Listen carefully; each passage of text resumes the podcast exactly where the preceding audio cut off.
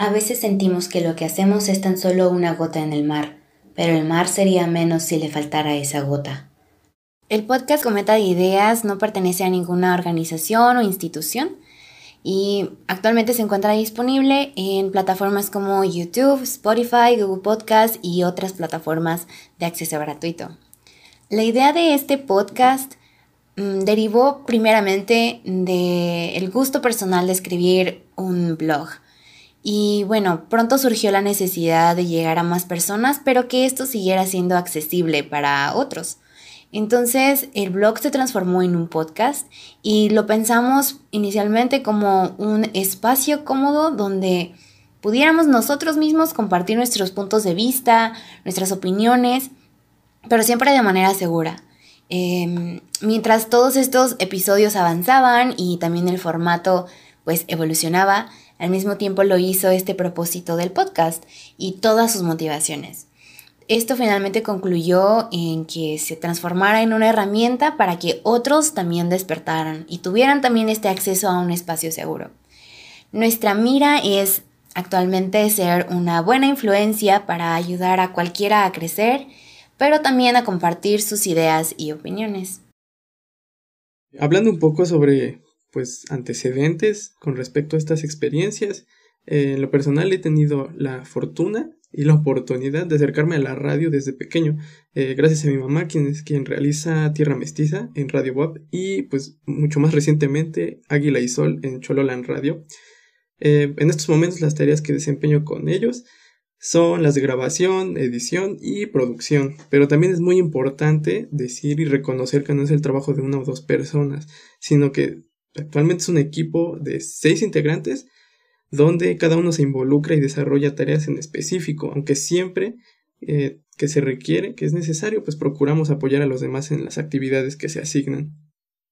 Eh, también, eh, pues hablando un poco más acerca de Cometa de Ideas, obviamente tiene un proceso de, de, creación en específico, ¿no? Y la realización de cada episodio eh, lleva una semana desde que se plantea un tema, se hace una investigación y además estructura un guion para que después se grabe y se edite para distribuirlo en las plataformas.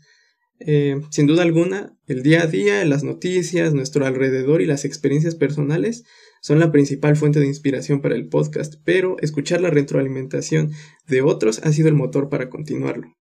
Realmente no podemos llegar a dimensionar muchas veces la influencia que podemos llegar a ejercer en los demás. Y pues al iniciar el podcast, primero se pensó como algo que nos daría experiencia personal en el ámbito de la escritura de un guion, de la producción e incluso la postproducción. Pero además de esto descubrimos, gracias a la ayuda de quienes nos escuchan desde el inicio, que esto podría ser también una herramienta para poder lograr generar un impacto positivo en los demás. Eh, todo lo que conlleva hacer un podcast es algo bastante satisfactorio y muy interesante, pero los efectos eh, de mostrarlo a los demás eh, nos han dado y demostrado que podemos aportar algo a la sociedad. Muchas veces creemos que la única manera de cambiar y mejorar el mundo es haciendo grandes eventos, colectas, conferencias, marchas y manifestaciones. Y sí, son métodos necesarios, muchas veces efectivos. Pero ciertamente nos olvidamos de las cosas pequeñitas, de esas diminutas gotas que en algún momento pueden llegar a llenar el vaso. Entonces, en, este caso queremos mostrarles y hablarles un poquito de cómo involucrarse, pues tiene un gran impacto. Nosotros creemos que involucrarse es completamente un arte, porque hay diferentes maneras de manifestarlo.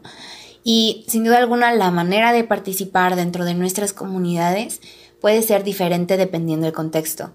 Pero en la mayoría de los casos, en la mayoría de las comunidades, los medios de comunicación son una herramienta básica y fundamental. Y pues qué mejor que utilizar estas herramientas para aportar eh, no solo entretenimiento, sino también contenido de valor que pueda ayudar a crecer a las personas. Estar comprometidos no solo con nosotros mismos al momento de iniciar algún proyecto, pero sino también estar completamente comprometidos con nuestro entorno lleva directamente al desarrollo. Y pues un mundo donde la gente se siente cómoda compartiendo sus opiniones e ideas simboliza también un mundo tolerante, respetuoso y progresista.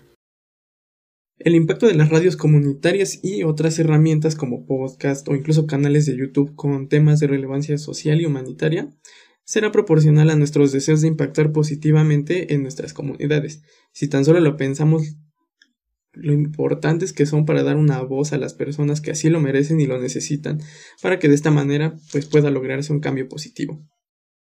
En este caso, pues hablando a los jóvenes principalmente, queremos dejar esta invitación a todos de que realmente el involucrarse y comprometerse no es algo que solo los estudiosos o, las personas con muchos años de experiencia en el ámbito de la comunicación o radios comunitarias puedan hacer.